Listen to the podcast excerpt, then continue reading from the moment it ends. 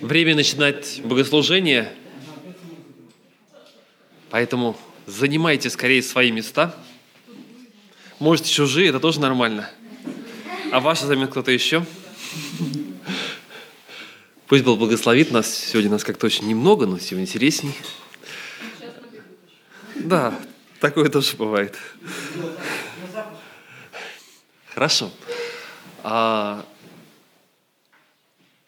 особое время, а, летнее время на самом деле особое, когда мы можем, когда вроде бы у большинства людей продолжается их обычная работа, но тем не менее ощущение, что что-то такое происходит необычное, оно есть, потому что земля зеленеет, на ней растут Божье творение, видно каким-то особым образом, которое растет на этой земле.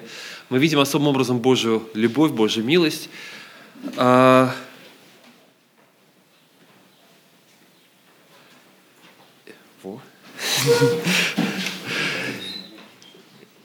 И тем не менее, а, это, мне, так скажем, это истина, да, когда мы говорим о Боге любви, это истина, это правда, а, и мы наслаждаемся этим. С другой стороны, мы понимаем, что Бог – это нечто большее. Сегодня я буду говорить еще об этом. А, хочу просто прочитать один псалом, который показывает каким-то образом вот это вот спокойствие в руках Божьих, а с другой стороны а, наше состояние, наше понимание величия Божьего. Мне кажется, это две вещи, которые нам очень трудно, но очень важно держать в своем сердце одновременно. Когда мы можем увидеть и понять Его милость к нам, и в то же самое время видеть Его величие. Да? Когда вот сейчас был, э, проходил лагерь, где кто-то из нашей церкви был, э, замечательное время, когда находишься на берегу, и когда с утра, слышишь с утра, когда у гуманя все утихают, слышишь шум прибоя, да, это на самом деле что-то особенное. И просто видишь величину этого, но понимаешь, что то, что ты видишь, это, ну, это просто маленький заливчик. На самом деле маленький заливчик в одном из маленьких морей. Очень небольшое море.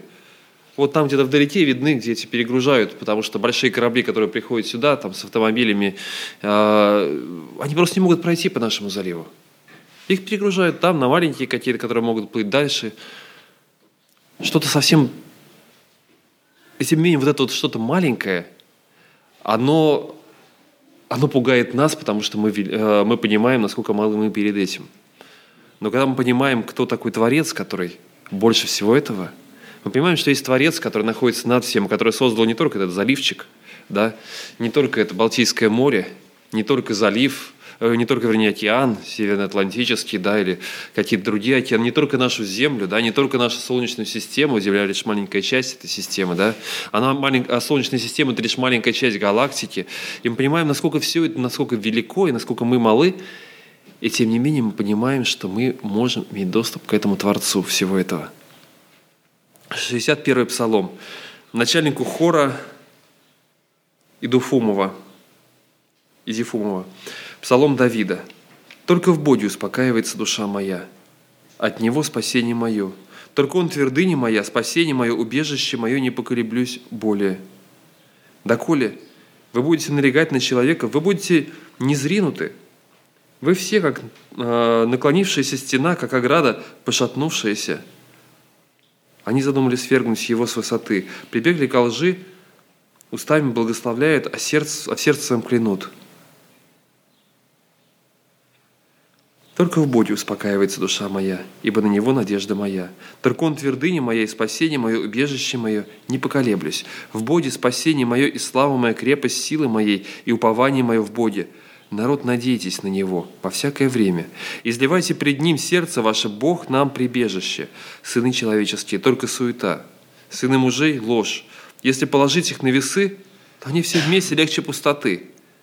Не надейтесь на грабительство, не тщеславьтесь хищением, когда богатство умножается, не прибегайте к нему, э, не прилепляйте к нему сердца.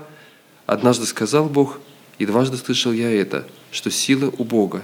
И у тебя, Господь, милость, ибо ты воздаешь каждому по делам его. На самом деле здесь серия псалмов, которые говорят о надежде на Бога, о том, насколько можем доверять и полагаться на Него. У нас есть взаимоотношения с Ним, у нас есть доступ к тому, кто выше, чем все то, что мы можем увидеть вокруг нас. И сегодня мы приходим к Нему на поклонение. На поклонение к тому, кто создал все, что окружает нас. На поклонение тому, все, э, тому кто а, смотрит за всем этим миром. Слово Его верно, и поэтому земля тверда, не поколеблется. Поэтому Вселенная держится, поэтому мы находимся в безопасности в Его руках. Свершится только то, что задумал Он, и мы можем быть в безопасности. И в то же самое время мы должны быть в благоговении, и мы должны быть в страхе пред Ним. Давайте мы начнем с того, что обратим к Нему свои сердца, откроем, позволим Ему испытать наши сердца и показать то, что может еще мешать нашей встрече с Ним. Давайте помолимся. Господь, Ты Бог всемогущий, к которому мы приходим. Ты Бог, который создал все то, что окружает нас, намного больше, чем даже то, что мы можем представить себе. В Твоих руках, Господь, вся эта вселенная. И наша жизнь, Господь, в Твоих руках. Ты дал нам возможность прибегать к Тебе. И у Тебя есть замысел для нас. У Тебя есть цель для нас. У Тебя есть предназначение, Господь, и мы хотим сделать то, для чего Ты предназначил нас, ибо это самое удивительное и чудесное. Благослови и проведи нас – в Тебе мы нуждаемся, Господь. Слава Твоя да будет, Господи, сегодня здесь, на этом месте. Наши слабые, наши слабые слова, наши слабые мысли, песни, Господь. Ты достоин намного большего, чем это, но тем не менее Ты принимаешь, Господь, и то, что мы можем дать себе. Мы хотим сделать лучшее для Тебя. И сегодня да будет, Господь, это лучшим благослужением для славы Твоей, Господь. Да будешь Ты в центре всего, во славе Своей. Аминь. Мир вам! Слава Богу за день сегодняшний, за то, что нам его подарил. Привет вам из Гачинской церкви. У нас сегодня очень насыщенное собрание было, и каждое воскресенье это праздник. У вас это так? Праздник ли у вас воскресенье? Да, праздник. Наши отношения с Богом, что может быть важнее? Что может быть важнее наших личных, личных отношений с Богом? Что? Можно ли найти что-то важнее?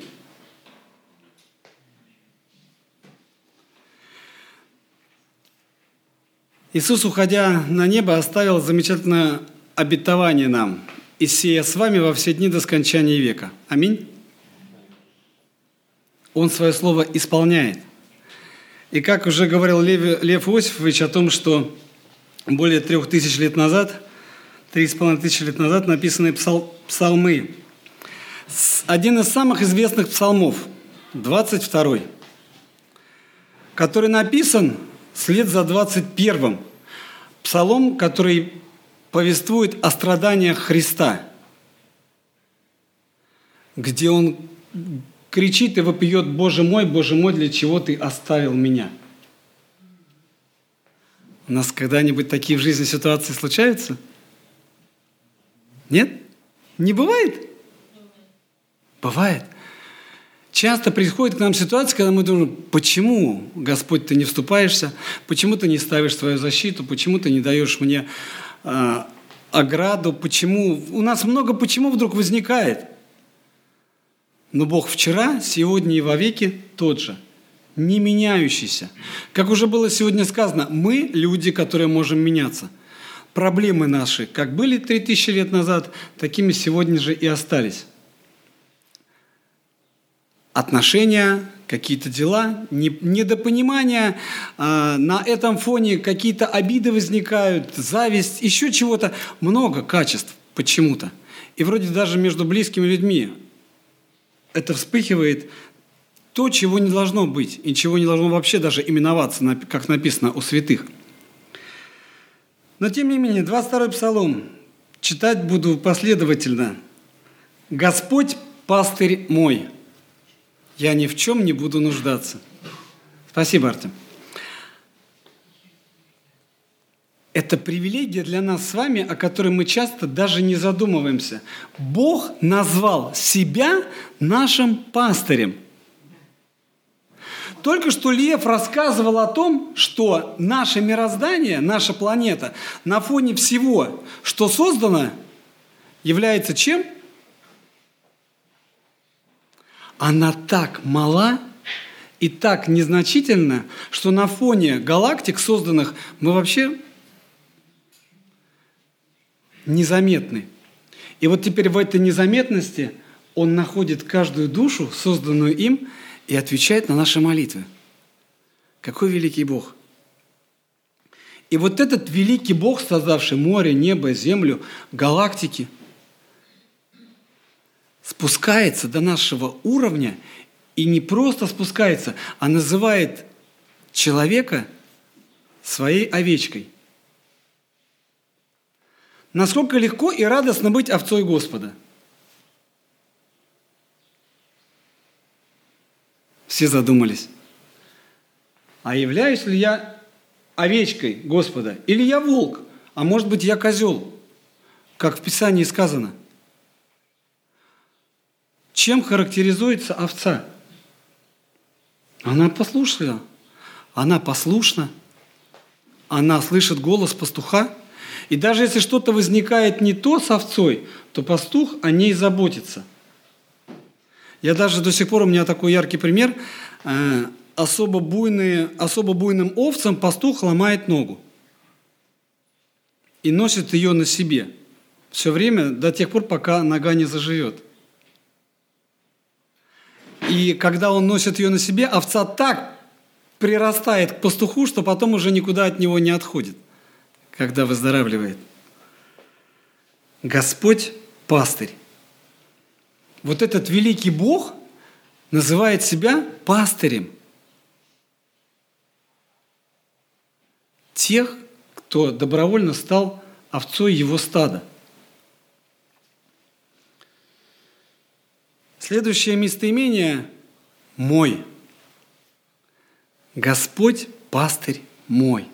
Господь не пастырь всего мира, не пастырь какой-то страны, не пастырь вселенной. Господь – пастырь мой. И это говорит мне о том, что это мои личные отношения с Ним. Ни соседа, ни пастыря, ни великого проповедника. Это мои личные отношения с Богом. Если Он мой пастырь, то я буду Ему подчиняться – я буду слушать Его, я буду изо всех сил стараться повиноваться Ему. Но ведь часто бывает, у нас даже желания нету повиноваться Богу. Мы говорим, а, это Ветхий Завет, а, это не нам написано, это вообще в Коринфянам мы так не живем. А Бог обращается к нам. Но смотрите, когда мы идем последовательно исполняем одно за другим, тогда последовательно и происходит то, что написано в Слове. Если Господь пастырь мой, то я ни в чем не буду нуждаться. Так или нет? А? Если мы до сих пор продолжаем в чем-то нуждаться, может быть, не до конца Господь пастырь мой, может, во многих вопросах я сам себя пасу – не спрашивая совета у Него. Может быть, я во многих вопросах сам умнее Бога и знаю, как мне поступать в той или иной ситуации. Но я ведь хочу ни в чем не нуждаться, правда? Замечательные слова Иисус сказал, «Придите ко мне все труждающиеся и обремененные, и я вам дам классную работу, четырехкомнатную квартиру и обеспеченную старость». Нету такого? Не то читаю. Он говорит, придите ко мне все труждающиеся временные, и я успокою вас. Это то, чего нам по сей день не хватает. У нас в голове куча мыслей о детях, которые вдруг заболевают, у нас переживания, о наших неверующих родственниках, о недостатке финансовом, у которого у нас бывает, возникает, еще чего-то. У нас куча вопросов. Мы уже сейчас, сидя на собрании, думаем о том, что будем делать после собрания. Так? Так. Мы уже распланировали свое время, куда его дальше двигать, на какую бизнес-встречу бежать, с кем встречаться, о чем общаться. Мы уже все знаем, все распланировали. Но если Господь пастырь мой, я действительно ни в чем не буду нуждаться. Он не говорит, что ты, Сергей, вообще можешь лентяничать, называть а, меня своим пастырем, и у тебя все будет хорошо. Он будет говорить, что я должен трудиться, он будет говорить о том, что я должен соответствовать званию христианина. Он будет говорить не об этом. Но момент следующий дальше. Он покоит меня на злачных пажитях и водит меня к водам тихим. Он мне не говорит, Сережа, иди ищи себе сладкую траву сам. Я приведу тебя к вкусной траве. А многие овцы иногда начинают бегать по пастбищам и пробовать. На этом пастбище попробовали, вроде ничего. Потом побежали на другое пастбище. И так совершается круговорот овец в природе по церквям. Но ведь написано, Он покоит меня на злачных пажитях. Все с самого первого стиха. Господь пастырь мой. И если Господь пастырь мой, то я ни в чем не буду нуждаться, потому что Он покоит меня на злачных пажитях. И даже если там будет немножко травы, то Он накормит меня так, что я буду сыт. И мне будет этого достаточно. Потому что Он приведет меня на злачных пажитях, я доверяюсь Ему. Водит меня к водам тихим – есть на сегодняшний день каналы National Geographic или Animal Planet. А, видите, э, часто популярно показывают, как животные преодолевают преграды водные. Не все доходят. Кого-то вода смывает, потому что через бурные реки приходится всем, всему стаду переплывать и переходить. Он водит меня к водам тихим. Что такое тихая вода? Она спокойная. Нету ветра, который поднимает волны. Нету крокодила, который прячется в этой спокойной, казалось бы, воде. Нету. Это тихая вода. И если Господь привел меня к этой воде, то она действительно будет тихой, если я ему доверился. Господь творит чудеса, продолжает творить. Дальше смотрите. Опять-таки момент, которого нам всем не хватает. Третий стих. «Подкрепляет душу мою». Уверен, что у каждого сидящего здесь, опять-таки, как я говорил, есть переживания, с которыми нам очень тяжело справиться. И нам очень нужно подкрепление. И каждый день с раннего утра мы просыпаемся, и чем бы укрепиться, чем бы подкрепиться, душу напитать подкрепляет душу мою. И не просто подкрепляет, а направляет меня на стези правды ради имени своего. Если я ему послушен, как послушная овца, я не пойду на другую дорогу. Потому что он скажет, Сережа, не ходи сюда, ничего хорошего не будет – если я ему послушан, я пойду на стежи правды, потому что он меня туда направил. И направил не просто так, а ради имени своего. Любым родителям приятно, когда их дети чего-то достигают. Когда их дети чем-то выделяются. Вот они, или хотя бы просто послушные дети. Нам приятно, как родителям – Теперь подумайте, насколько приятно Богу, когда мы не просто называемся христианами, а являемся ими. И насколько больно ему, когда вдруг в нас гордость или самолюбие или зависть вдруг начинает прорастать и съедать нас. Насколько ему больно.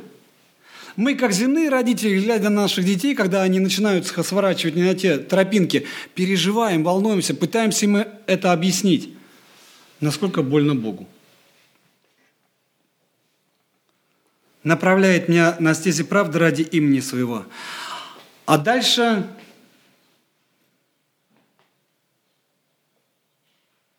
Если я и пойду долиной смертной тени, не убоюсь зла, потому что ты со мной, твой жезл и твой посох, они успокаивают меня. Этот стих отнюдь не говорит, что ты должен искать себе, наоборот, долину смерти тени. Нет. Но если вдруг в жизни твоей это случится, не бойся.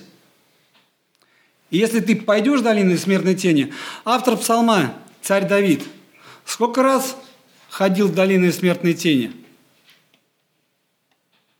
Сколько раз он мог потерять жизнь?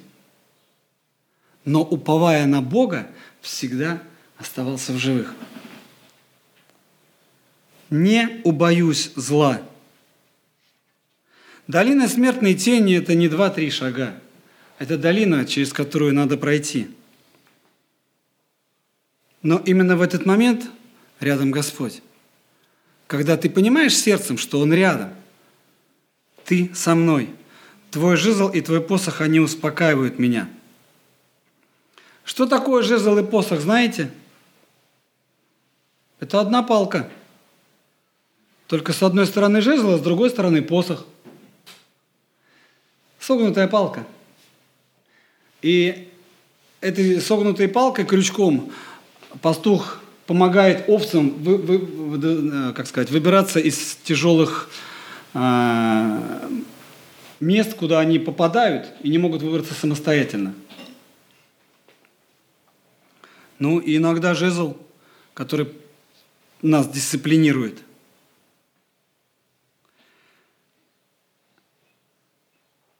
Смотрите, опять-таки, к чему все идет в финале этого стиха. «Если я пойду и долиной смертной тени, не убоюсь зла, потому что ты со мной. Твой жезл и твой посох, они успокаивают меня». Опять-таки, покой, которого нам в этой жизни не хватает. Мы вечно заняты. Мы даже можем быть служениями настолько заняты, что все будет на первом месте служение. И нету покоя, того покоя, который хочет нам подарить Господь. Мы сами его, бывает, теряем, разбрасываемся им.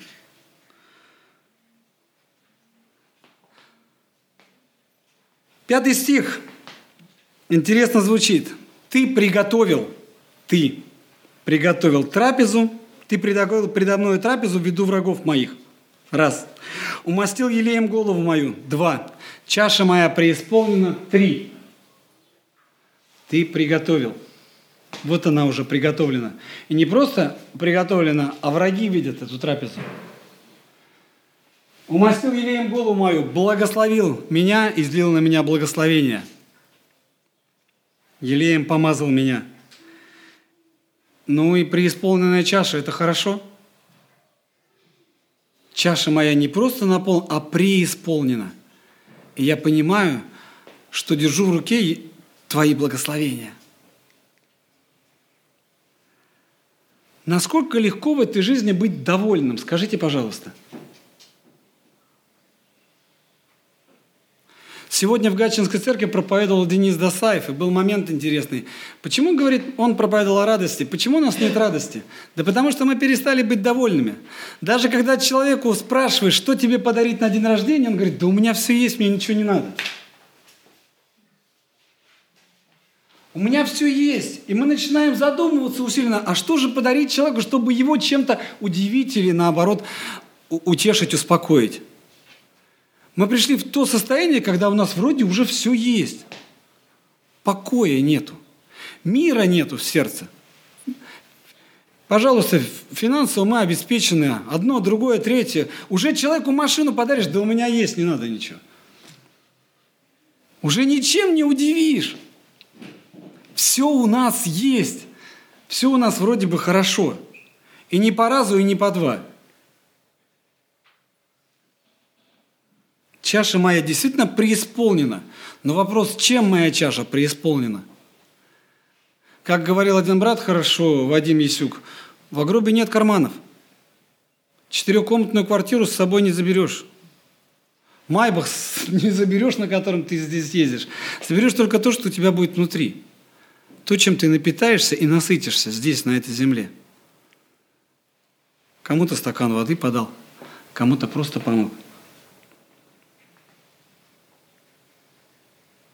Враги, к сожалению, всегда были, есть и будут.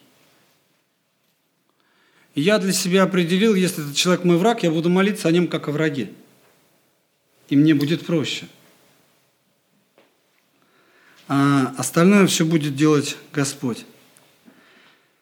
Так благость и милость сопровождают меня во все дни жизни моей. И самое ценное, и я прибуду в доме Господнем многие дни. А, Ира, видишь, как много народу стало? Когда только собрание начиналось, Лев Иосифович вышел, молился, ну, говорит, нас сегодня немного. Я рассказал, говорит, сейчас придут. Сейчас придут. Смотрите, в чем ценность для Давида. для царя.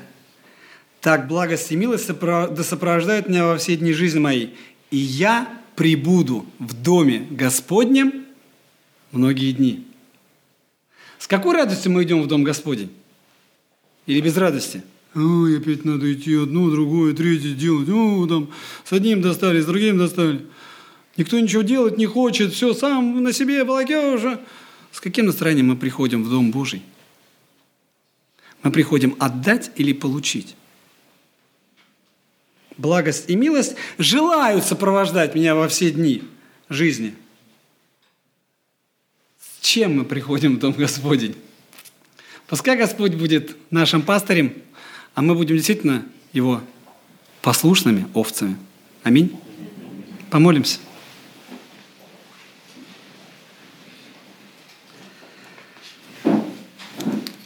Наш Небесный Отец, благодарю Тебя за эту песнь о Тебе, о Небесном Пастухе. И о том, что Ты называешь себя нашим Отцом, нашим Пастухом. Ты заботишься о нас в каждом дне нашей жизни. Благослови, чтобы, чтобы те переживания, которые к нам приходят, служили только ко славе Твоей и разрешались ко славе Твоей, нашего великого Бога. Господи, научи нас ходить по стезям правды, научи слышать голос Твой. Даруй никогда не выпускать свою руку из Твоей руки, крепко держаться за Тебя, ибо Ты Бог наш, великий, чудный. Благослови наши, наших родных. Благослови, чтобы наши родственники, друзья и знакомые видели в нас Тебя. Чтобы наше служение было в радость, а не в тягость чтобы все, что мы делали, приносило бы славу Тебе, нашему великому Богу. Благодарим Тебя, Господь, за то, что Ты пастырь. Аминь. Интересно, как Бог может совершенно по-разному открываться. И один тот же Бог, как Он может говорить вещи, которые могут казаться противоположными, а, вещи, которые могут казаться а, странно противоположными в нашей жизни, и тем не менее они совершенно удивительным образом совмещаются в нем, совмещаются в христианской жизни. И вот сейчас Сергей говорил о безопасности, о защите, которую мы получаем в Боге, и это так. А, но я хочу прочитать один стих, который как раз начинается с безопасности, исход 2020. Артем, можно? А, удивительный совершенно стих, который показывает как раз две стороны одного и того же. Как а, Одного и того же Бога. Помните, что произошло до того? А, это 20 глава, это та глава, в которой Господь дает Израилю 10 заповедей. Израиль стоит, слышит звуки с горы, которые произносятся. А, и вот в конце концов они, они боятся, естественно, они в страхе находятся. Стих начинается. «Не бойтесь». Бог говорит народу, не бойтесь. Это первое, с чего начинается, это Божье обетование, Божье обещание. Не бойтесь. Но но он не останавливается на этом, потому что он говорит, есть что-то еще. Не бойтесь. Бог пришел, чтобы испытать вас, и чтобы страх его был пред лицом вашим, дабы вы не грешили. Есть другая сторона. Чтобы страх его был перед вами. Специально проверял в иврите однокоренные слова. Не бойтесь, Ярех и э, не буду сейчас сразу врать, второй стих, э, второе слово на память сразу не запомнил. Два однокоренных совершенно слова. Не бойтесь, но чтобы страх был перед вами. И мы можем чувствовать, с одной стороны, мы понимаем, что в его руках мы можем чувствовать себя в безопасности, а с другой стороны, страх его а, – это что-то такое, что совершенно необходимо. И то, что сопровождает нас в течение всей нашей жизни. И вот об этом я хочу о второй стороне порассуждать. Так что Сергей говорил о страхе, о слове «не бойтесь», а я буду говорить о второй части – которая тоже очень важна. Что это такое? И э, я буду читать разные места сегодня, э, но Артему прошу просто открыть одно, которое вот, э, будет таким ко всему звучать, Евреям 10.31, а я буду рассказывать вам истории из Библии, которые вот с, этим, с этим были связаны. Евреям 10.31 очень известный, э, очень известный стих, который очень хорошо сочетается, да, с предыдущим песней. Какая у нас предыдущая была? Течет ли жизнь мирно, в твоих я покоюсь руках. Кстати, выписал ее, не знаю, что будет. Сказал, вот это замечательно, потому что вот слова песни «В твоих я покоюсь руках», и в то же самое время страшно впасть в руки живого. Так, кстати, в руках его страшно или в руках его безопасно? Я покоюсь там или я трясусь там в его руках? Что вот это вот две стороны, которые и обе правда, на самом деле. А, просто мы выбираем очень часто что-то одно. Просто мы выбираем только одну сторону, и нам, конечно, приятнее помнить только об одном. И нам хорошо помнить о милующем Боге, о том, как с небес изливается благодать Его. Но есть и вторая сторона, и э, это оставим, а я пока, то есть пусть это будет здесь висеть, а я буду читать некоторые места. И известное место, очень удивительное, непонятное место для многих, и для меня оно тоже очень странное. Э, из второй книги Царств, шестой главы, история, как ковчег был перенесен, вернее, его пытались перенести. Э, Давид пытался перенести ковчег первый раз. И собрал снова Давид всех отборных людей из Израиля, 30 тысяч, и встал и пошел Давид и весь народ, бывший с ним, из Ваала Иудина, э, чтобы перенести оттуда ковчег Божий – на котором э, нарицается имя Господа Саваофа, сидящего на Херуимах. И поставили ковчег Божий на новую колесницу, и вывезли его из дома Аминадава, что на холме. Сыновья же Аминадава, Оза и, Ах, э, Ахио, вели новую колесницу. И привезли ее с ковчегом Божьим из дома Аминадава, что на холме Иахио шел перед ковчегом, а Давид и все сыны Израилева играли пред Господом на всяких музыкальных орудиях э, из кипарисового дерева, и на цитрах, и на псалтырях, и на тимпанах, и на систрах, и на кимвалах. И когда дошли до гумна Нахонова, он простер руку свою к ковчегу Божию, взялся за него, и бывалы наклонили его. Но Господь прогневался на Озу и поразил его Бог там же за дерзновение, и умер он там у ковчега Божьего. Я печалился Давид, и дальше история. И вот это очень непонятное немножко место, смущающее многих, и меня тоже, да, смущающее. То есть, ведь человек совершенно искренне хотел сохранить и поддержать. Вот сейчас что-то пойдет не так. Вот этот ковчег наклонился, и нужно сделать так, чтобы он э, поддержать его, защитить каким-то образом. Сейчас идет радостное, идет прославление, идет поклонение Богу, идет, перевозим ковчег туда, где он должен быть. Слава Богу за это. Я участвую в этом. Может быть, несовершенно, может быть, какие-то проблемы есть. Там что-то как-то соответствует, не соответствует. Но в любом случае мы хотим сделать лучше. И сейчас может вдруг произойти что-то ужасное. Этот ковчег окажется на земле. Я пытаюсь его сохранить. И вдруг гнев Божий был на Озу. Разгневался Бог на Озу. Так не нужно было. Нужно было позволить ему упасть. У меня сразу мысль, да, а что не так сделал, да? Ну, я не думаю, он подумать даже не успел, наверное. Давид скорее печалился, да? А, сделали что-то не так. Если так, то можем ли мы вообще как-то вот чувствовать, а мы поклоняемся правильно или нет? А может, мы тоже что-то не так сделаем, и сейчас на нас огонь с неба свалится? Да? А может, еще что-то происходит. То есть мы обычно оправдываемся и говорим, ну вот Господь знает сердце, знает искренность, искренность желание. Я думаю, Оза был тоже искренен. Так а что же со всем этим делать тогда? Как нам жить дальше? Чтобы понять это, давайте мы э, вернемся так по истории, с чего все началось. А началось с того, что это еще в первой книге царств история началась. Э, те, кто будут читать, можете отдельно прочитать э, пятую, шестую, седьмую главы этой книги. А, как ковчег оказался э, у филистимлян сначала. Евреи взяли его с собой на войну, полагая, что Господь не даст своему имени быть опороченным, и что победа точно теперь будет с ними, Господь с ними, Он побеждал, Господь много уже показывал своих чудес, теперь, если Он вместе с ними на войне, то точно все будет хорошо. А пошло не так. Были разбиты евреи. Сначала филистимляне испугались, побежали, а потом вдруг поняли, что все не так просто э, разбили этих веселящихся, радующихся евреев. А, ковчег оказался у филистимлян. Они первым делом принесли его, поставили в храм к Дагону, своему богу, замечательному богу, которого они благодарили за победу, которую тот им дал, поставили к нему в его подножие. На утро приходит, Дагон лежит, да, вот эта история.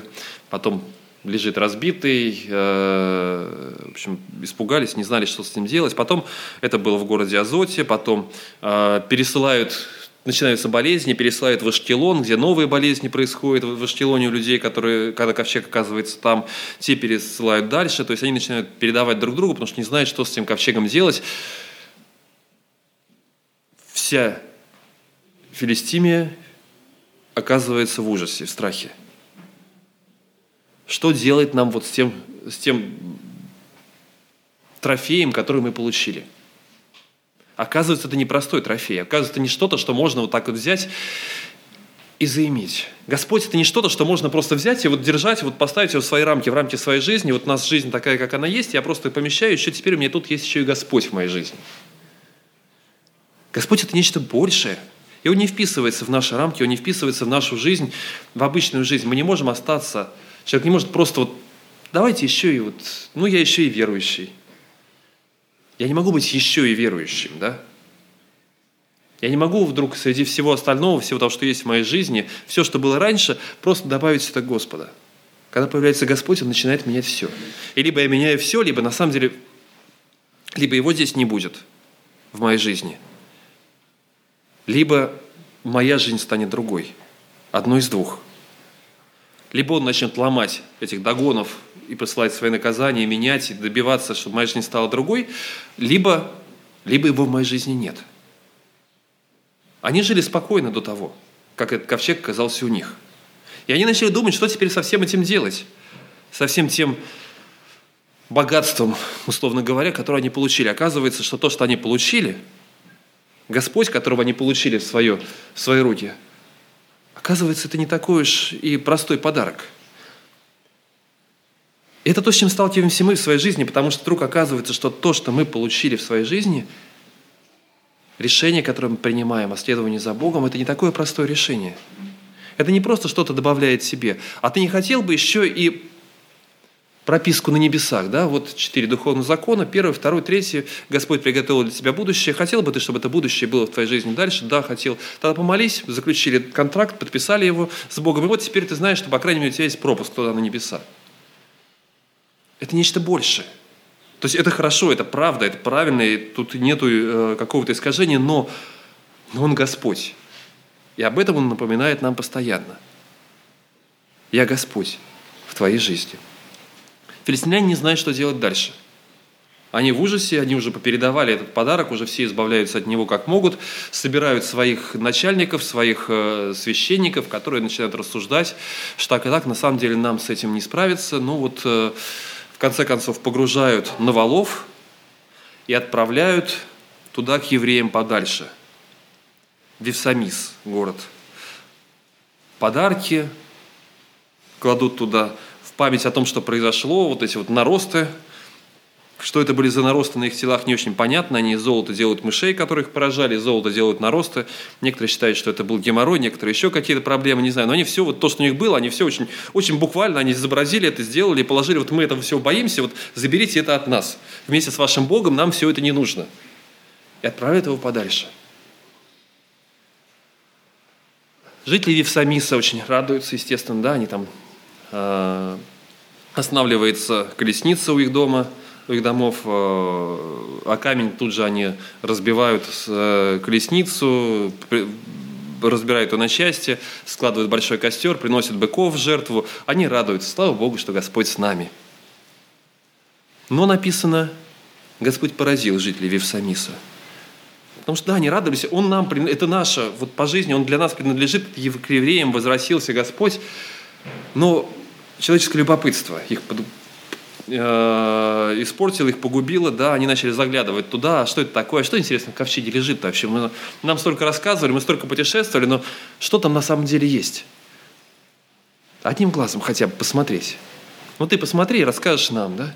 Не знаю, как, можно же представить, как это все происходило, да, как они подбивали друг друга, там, да, кто первый пойдет, кто первый заглянет, кто приоткроет крышечку, да. А, но кто-то решился все-таки заглянуть. И город оказывается наказан, да. И вдруг Господь начинает поражать их. Потому что это не то, что должно быть. В конце концов, они передают дальше. И ковчег приходит Кириаф и Арим, в дом Аминадава, священника, который уже по-другому относится к этому, который оставляет его у себя, благоговейно. Я не знаю, как и что происходило, как он э, служил рядом с этим ковчегом, что происходило. Но, по крайней мере, тут мы не считаем ни о каких наказаниях. Он понимает, как нужно обращаться с Господом как нужно обращаться вот с этим образом, по крайней мере, который Бог ему дал, а, для памяти о себе, вот с, этим, с этой святыней, которую Господь дал, что нужно делать.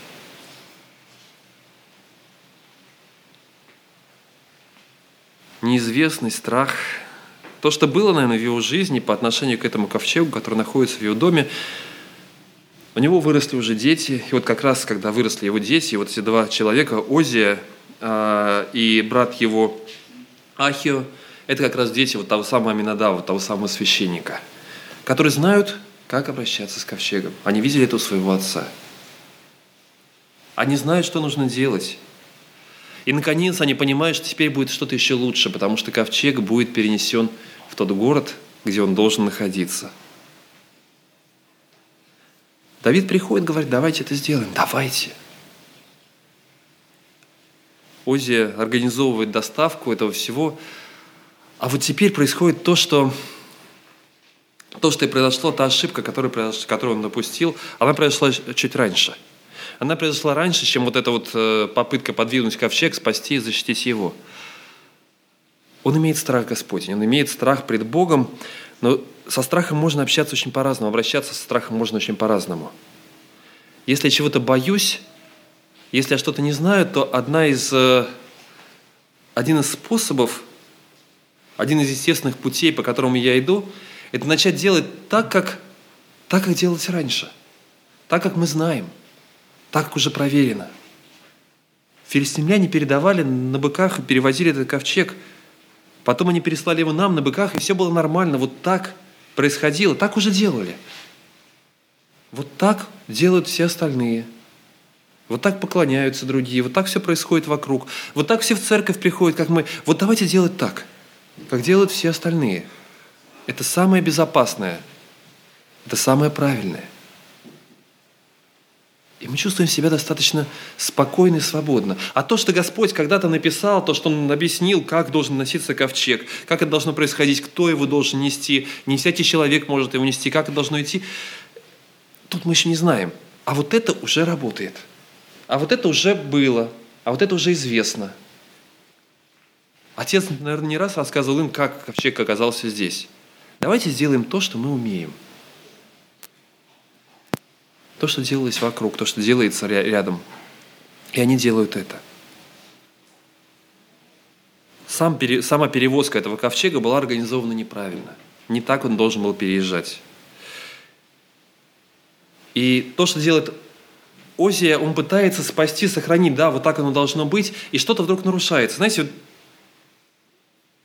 у нас есть, э, у нас есть музыкальное поклонение, да, замечательное поклонение. Я, я очень рад и благодарен Богу за тех, кто у нас есть.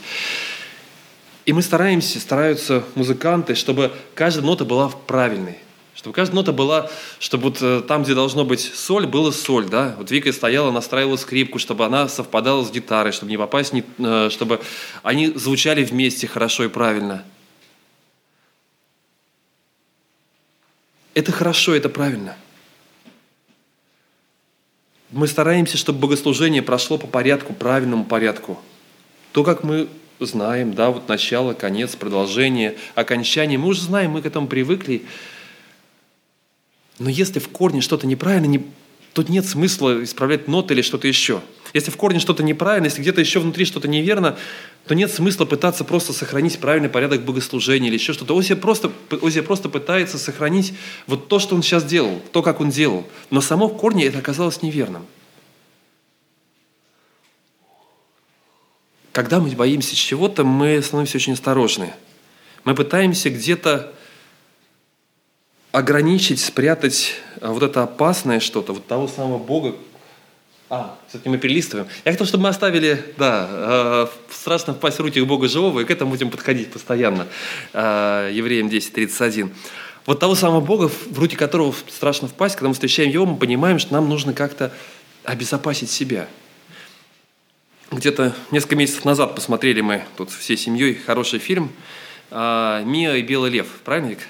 Замечательный фильм. Удивительно снимался. По-моему, он 6 лет или больше э, в Южной Африке снимался фильм о львах, о девочке, которая э, ну, подружилась со львом, у отца ферма по разведению львов, и вот белый лев, с которым она подружилась, она не боится его, хотя уже другие начинают бояться, он так вырастает, становится уже все более настоящим, настоящим хищником, которого все остальные боятся, это вполне естественно. Она не боится его, потому что у нее есть некие свои взаимоотношения с ним. Все снималось без э, монтажа какого-то, да, без компьютерной графики. То есть это был реальный лев, с которым реальная девочка снималась, не любые решались. То есть как раз э, группа консультантов, ученых, которые объяснили, что это возможно такое сделать, но только если это будет по-настоящему лев, который в детстве вырастет вместе с ней. И вот представляете, этот фильм так и происходил. Да? То есть нашли девочку, нашли семью, которая готова взять к себе льва, с которой он рос, из которой снимали, вот, э, каждый год приезжали и делали очередные части этого фильма. Удивительный совершенно фильм. А, и там есть вот эти вот, э, очень, когда там, понятно, в подростковый возраст приходит, у всех там свои бзики происходят, плюс девочка узнает что-то, что ее очень сильно расстраивает в отце, в его бизнесе. Э, она решает как-то все это дело отомстить, она, и, ну и более того, она хочет спасти своего льва, она выпускает всех львов, которые там есть, на волю. В результате родители сидят домой, приглашают дома, не боятся выйти, все боятся, то есть приглашают специальную бригаду, которая быстренько загоняет всю эту опасность обратно в клетки, обратно в вольеры, в которых, за которыми мы чувствуем себя безопасно. Туда можно кидать мясо, там можно как-то с ними общаться, через решетку можно привести экскурсию, показать вот это вот наши львы, посмотрите на них, очень удивительно. Вот наша акция по спасению Африки, по спасению животного мира Африки, вот как она проходит, можно все это показать. Но когда они на свободе, это не так просто, и это так просто не покажешь. И вот я думаю, знаете, когда, если мы думаем о нашем Боге, Он поопаснее любого льва. Но нам страшно быть рядом с Ним. И мы загоняем его в свои безопасные рамки. Мы знаем, о чем лучше не молиться, о чем лучше не просить. Мы знаем, с чем лучше не встречаться, где мы услышим какое-то обличение в своем сердце мы знаем, о чем лучше не задумываться, а... и мы не задумываемся. Мы видим милующую руку Бога, и нам приятно. Мы говорим об этом, и нам приятно. И слава Богу, что можем говорить об этом, но мы забываем о второй стороне. О том, что страшно впасть в руки Бога живого, это по-прежнему страшный Бог. И если Он стал безопасным для меня – скорее всего, я поместил его в какую-то клетку. Если я давно не раскаивался в своем сердце, если не плакал перед ним, скорее всего, это безопасный Бог для меня. Он живет в какой-то безопасной клетке. Если он не говорил мне те слова, которые заставляют меня вдруг трепетать и бояться, и думать, а может не надо, Господь, а может пошлешь кого-то другого вместо меня, если я не слышал эти слова в своей жизни давно, возможно, мой Бог находится в клетке – которую я создал для Него. Если я не решался, если я не, не, не молился давно и не просил, Господи, дай мне смелости для того, чтобы сделать этот шаг. Я понимаю, что Ты, Господь, побуждаешь меня к этому. Дай мне смелости, чтобы сделать этот шаг. Возможно, он слишком безопасный Бог для меня, которого я уже не боюсь. Я просто знаю, как нужно делать. Как нужно приходить, что по воскресенье нужно приходить на собрание. Что здесь нужно выслушать. У нас будет три песни, потом будет проповедь одна, потом, может быть, тут музыка будет, может быть, в конце, после второй проповеди, вот там вторая проповедь. Вот здесь я получаю зарплату, я знаю, сколько нужно считать десятина, я знаю, есть много вещей, которые, в принципе, делают нашу жизнь все спокойнее и спокойнее, и благословленней. Страшно впасть в руки Бога живого. Мы не позволяем Ему обличать нас. Мы не позволяем Ему выталкивать нас –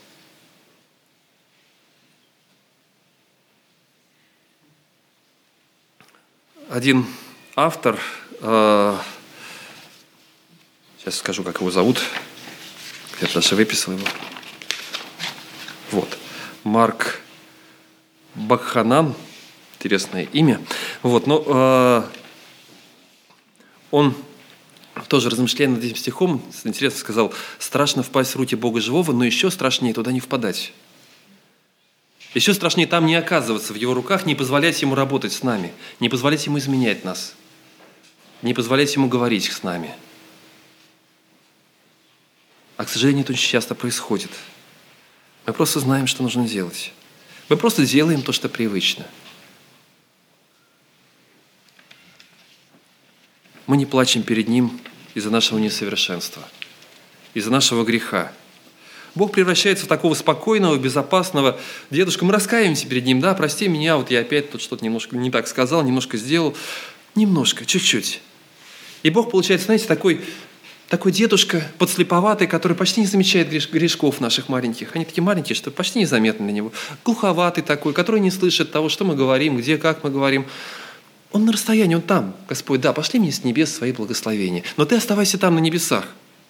А я здесь. И нам хорошо перед Ним. Вот когда Он там, на небесах, и оттуда приходит благословение в нашу жизнь. Но Он тот Бог, который находится здесь рядом. Я должен найти смелость услышать Его. Я должен найти смелость открыть перед Ним свое сердце. Я должен найти смелость сделать тот шаг, который я не решаю, на который я не решаюсь. Он благословляет, но Он недалеко, Он рядом. А в прошлом году в отпуске мы тоже продолжили нашу велосипедную традицию. Мы ездили, сначала проехали по Финляндии до Хельсинки, потом от, э, от Хельсинки на пароме до Стокгольма, и дальше от Стокгольма поехали в, э, в Кольморден. Кольморден замечательный, большущий, самый огромный в Скандинавии зоопарк, и в нем есть, это не просто зоопарк, в нем мы провели два дня, то есть это э, совсем другое. Это вольеры, это там замечательно, там катаешься на этой, э, как она, канатная дорога, да, где ты летишь над этими зверями, которые под тобой, там медведь, медведица, которая принимает душ, ванну, вернее, сидит в ней, там, и отмачивает какую-то еду, там, пробует. Совершенно удивительно. Там страусы бегают, тут э, кто-то еще ходит. Удивительное совершенно состояние, состояние. И там есть еще один аттракцион, который давно я на котором не был. Называется «Американские горки». Но ну, я решил, это все входит. То есть ты заплатил за вход, дальше пользуешься всем чем угодно. Хочешь в дельфинарий идешь, там есть дельфинарий, есть какие-то шоу с этими с, э, хищными птицами, которые над твоей головой летают. И вот есть американские горки. Ну, конечно, садишься, смотришь на этих людей, которые крутятся, там что-то кричат, там интересно. Ну, тоже сядешь. Вот садишься в эту тележку, тебя поднимают наверх. И когда поднимают наверх, я только потом прочитал, да, что это а, в Европе самый а, сейчас самый крутой и самой, самой большой скоростью, самый разгоняющийся э, деревянные эти американские горки, не сделанные из шведского дерева. Э, 49 метров, то есть это где-то 12 этаж, 12, высоты 12 этажа, вагонетка летит под углом 83 градуса. То есть 90 это ответственный, да, а тут 7 градусов, примерно вот так вот. Когда ты поднимаешься, вдруг начинаешь наклоняться и понимаешь, что сейчас ты вот туда вот, и перед тобой 12 этаж – и ты понимаешь, ты никак сейчас не остановишь, не остановишь, ты вцепляешься, и я вот э, Сначала я подумал, ну, Господи, прости, что искушаю тебя, потом подумал, нет, наверное, тут вопрос искушения, наверное, нету, потому что это расчет, здесь есть расчет, здесь есть все продуманное, да, то есть, и, наверное, искушение здесь. А, но кому-то нужно довериться. То есть, да, Господь, а, наверное, я должен довериться тем, кто спроектировал эту дорогу. Но все-таки, нет, я доверился тем, кто, а, кто спроектировал дорогу, но, в принципе, там а, пути уже не было другого, да. Я принял решение, когда был внизу, а теперь уже хочешь не хочешь, никуда не денешься, да. Я сначала а со мной поехала Вика, да. Я могу сказать так еще. Я перед началом пути сказал, ну, если что, держись за мою руку, вот я буду держать тебя и так далее. Когда оказался наверху, я понял, что я не знаю, кто за чью руку будет держаться. Сейчас мы будем держаться вместе вот так вот. А, ощущения удивительные, удивительные, да, скажем так, запоминающиеся. А, Потом она мне рассказывала, ну, а ты помнишь, там вот, когда проезжали, там еще в дым в такой въезжали. Я говорю, я, я не помню.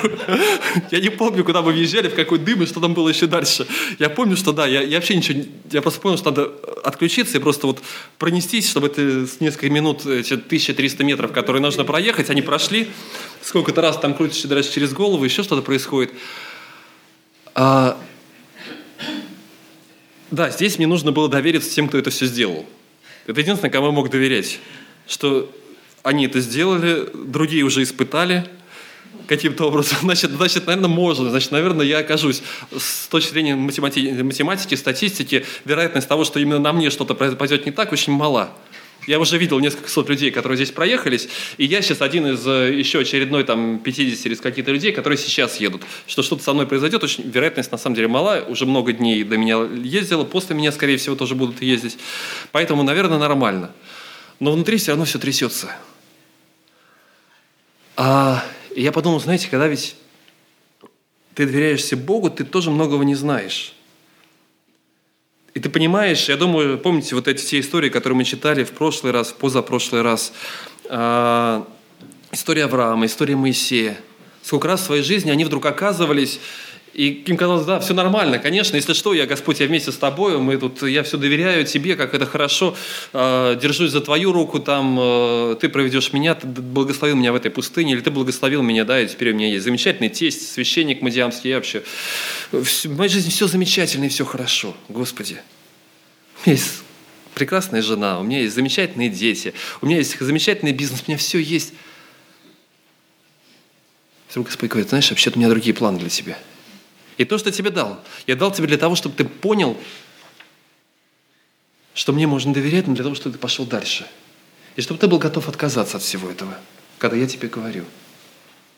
Все то благословение, которое я дал тебе, для того, чтобы ты мог его прочувствовать, но не для того, чтобы ты жил в нем, а для того, чтобы ты мог идти дальше, зная, что может быть что-то еще большее – Авраам вышел, ему было страшно, он терялся, он готов был выпрыгнуть, и даже в его же случае он выпрыгивал из этой тележки, да, отправляясь в Египет и отдавая свою жену фараону. Но Бог его возвращал и сажал в эту тележку, говорил, я, у меня есть замысел для тебя, иди и продолжай ехать, потому что я знаю, что должно быть в твоей жизни. Интересно, этот же Марк Бук, э, Букханан – вот. А, у него есть интересное размышление по поводу Евангелия от Луки. Помните того самого места, где а, Петр после удивительного улова рыбы говорит, «Господи, выйди от меня, ибо я человек грешный». А он размышляет, хотя я несколько сомневаюсь, вот, э, по крайней мере, не уверен, что на основании текста можно именно вот такое истолкование этого предположить. Он, он просто пытается понять и предположить разные размышления, почему именно вот здесь вдруг Петра прошибло, если можно так сказать, да? Почему именно вот здесь вдруг он осознал величие Бога? Ведь до этого были удивительные вещи, намного более удивительные. Иисус пришел в его дом, и у него дома тут же на глазах э, моментально исцелил его тещу, которая встала и начала служить. У нее была сильная горячка, да, то есть какая-то очень большая серьезная болезнь, температура, и без всяких антибиотиков, там, э, парацетамола или чего-то еще, в то время это все понимали, что это опасно, сейчас все может произойти, да, то есть перегрев организма, э, мозг начнет не так работать, вообще все может произойти, непонятно, как все это сбивать, температуру не было, лекарств каких-то особых, и вдруг раз все проходит. И у нее вдруг сразу сила для того, чтобы встать и начать служить. И тут же множество людей, которые приходят к нему, и бесы, которые изгоняются, и которые говорят, Иисус, сын Давидов, да, сын Божий – все они это понимают. И, ну вот там он как бы сидит спокойно, в своей, не знаю, там сидит в своей комнате, попивает кофе, размышляет, ну вот тут все еще исцелил, вот там бесы бегают, вот еще что-то тут, больные исцеляются. И это его не прошибает. А вот вытащил рыбу, и вдруг прошибло. Вот он пытается понять, что же такое произошло в этот момент. И понятно, что здесь, наверное, моменты какой-то его фантазии, но если сопоставить другие Евангелия, Христос уже был у него в лодке, проповедовал. И вот первый раз, когда он был у него, и момент первого его призвания, он уже сказал ему одну вещь. Ты будешь пасти, э, ты, ты будешь ловить человеков. У меня есть для тебя особое предназначение. У меня есть особая задача для твоей жизни. Он-то выслушал, это нормально.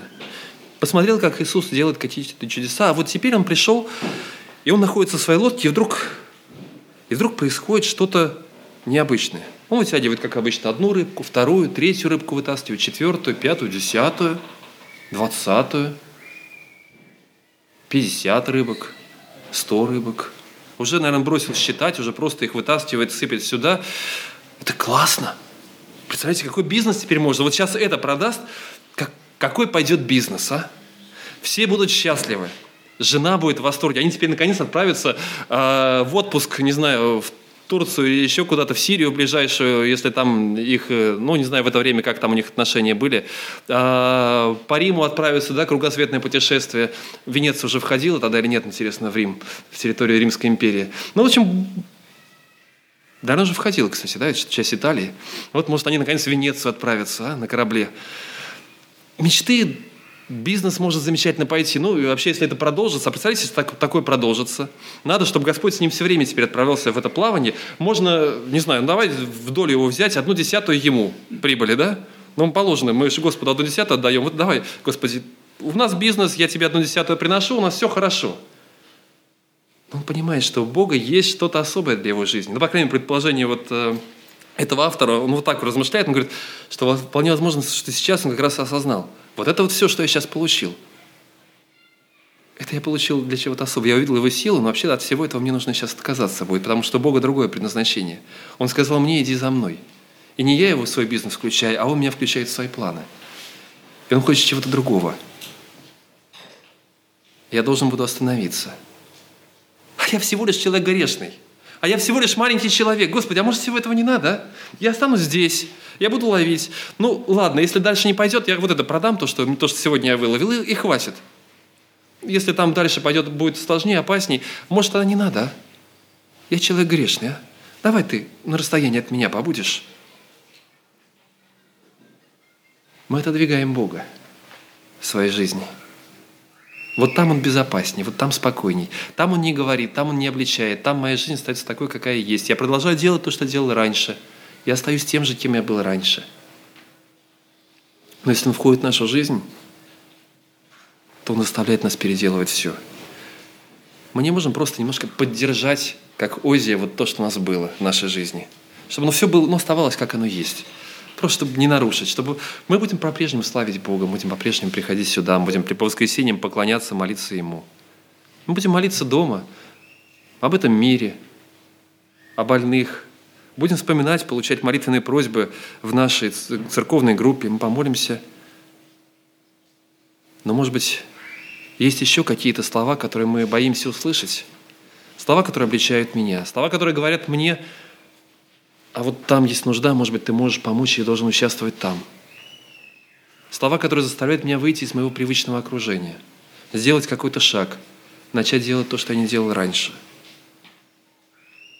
Страшно впасть в руки Бога живого. Это на самом деле Бог, который заставляет меняться. Это Бог, перед которым я не могу оставаться тем, кто я есть. Это Бог, который не оставляет меня в покое. И слава Богу, что Он не оставляет меня в покое. Но еще страшнее не, попадать в Его руки. Еще страшнее остаться не, без Его рук. Поэтому мое приглашение, мой призыв, моя молитва, моя молитва о самом себе, о том, чтобы иметь смелость сделать правильные шаги вслед за Ним, туда, куда ведет Он. Говорить те слова, которые необходимо говорить. Принимать Его обличение там, где я догадываюсь, что что-то не так, но я не хочу об этом молиться, просить. Попросить его об изменении, чтобы он обличил и сказал, и чтобы он изменил и показал, что в моей жизни не так. И быть готовым не просто сказать это привычно, да, а быть реально готовым услышать. И услышать, и услышав, начать меняться. Выпустите Бога из клетки и начните жить рядом с Ним, потому что для этого Он пришел, чтобы быть вместе с нами. Давайте мы обратимся к Нему в молитве.